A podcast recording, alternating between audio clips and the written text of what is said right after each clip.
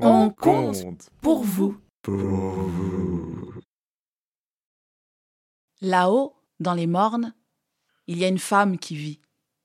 Elle s'appelle Mansiwo. Mansiwo, elle a de belles joues. On a envie de lui faire des bisous. Mansiwo, elle a de belles fesses.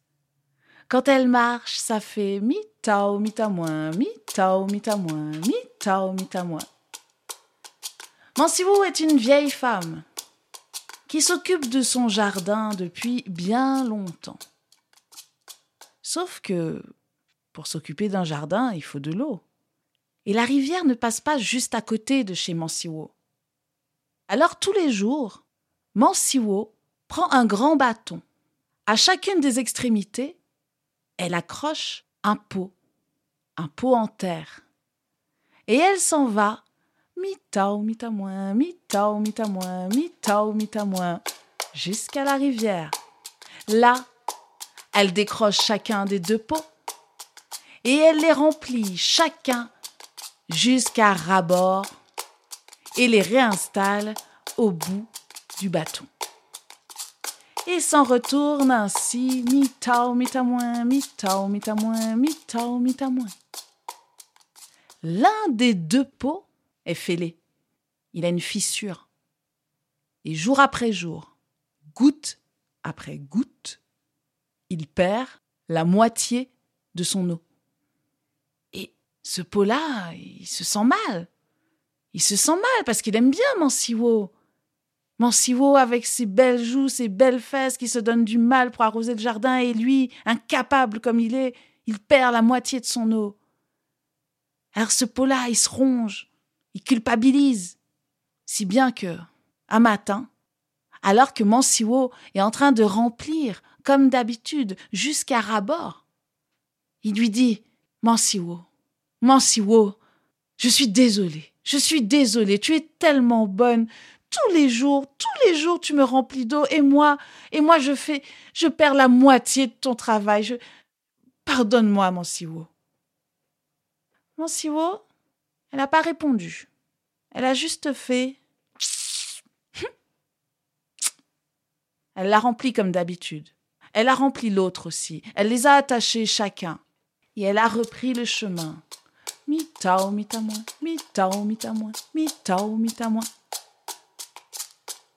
Cette fois-là, elle s'est arrêtée avant d'arriver chez elle. Et elle s'est adressée au pot fêlé. Elle dit Arrête de te lamenter là, de regarder ta fissure. Regarde de l'autre côté de la route. Là, le pot fêlé, il a regardé, il regardait tout le temps de l'autre côté de la route, il regardait surtout l'autre pot, le bon pot, le pot vaillant, qui ne perdait rien, qui assurait toujours comme il faut. Il a dit Mais non, ne regarde pas lui.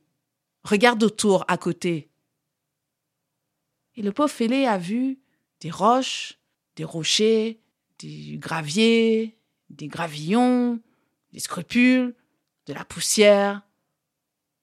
Voilà. Hum. À présent, fêlé, regarde de ton côté de la route au lieu de regarder ta fissure.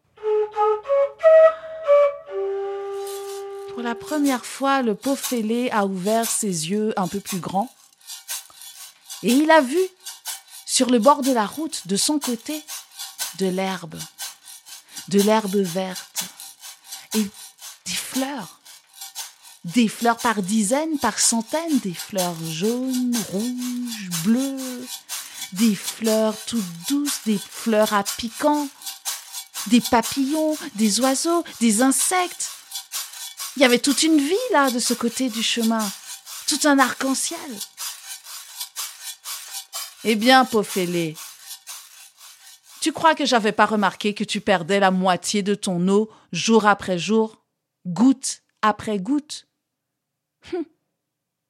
C'est pour ça que j'ai pris les graines des plus belles fleurs, des plus belles plantes de mon jardin, et que je les ai semées de ce côté-là de la route car je savais que tu allais les arroser, jour après jour, goutte après goutte, avec la moitié de ton eau. Grâce à toi, le monde est plus beau de ce côté. Heureux les fêlés. Ils laissent passer la lumière.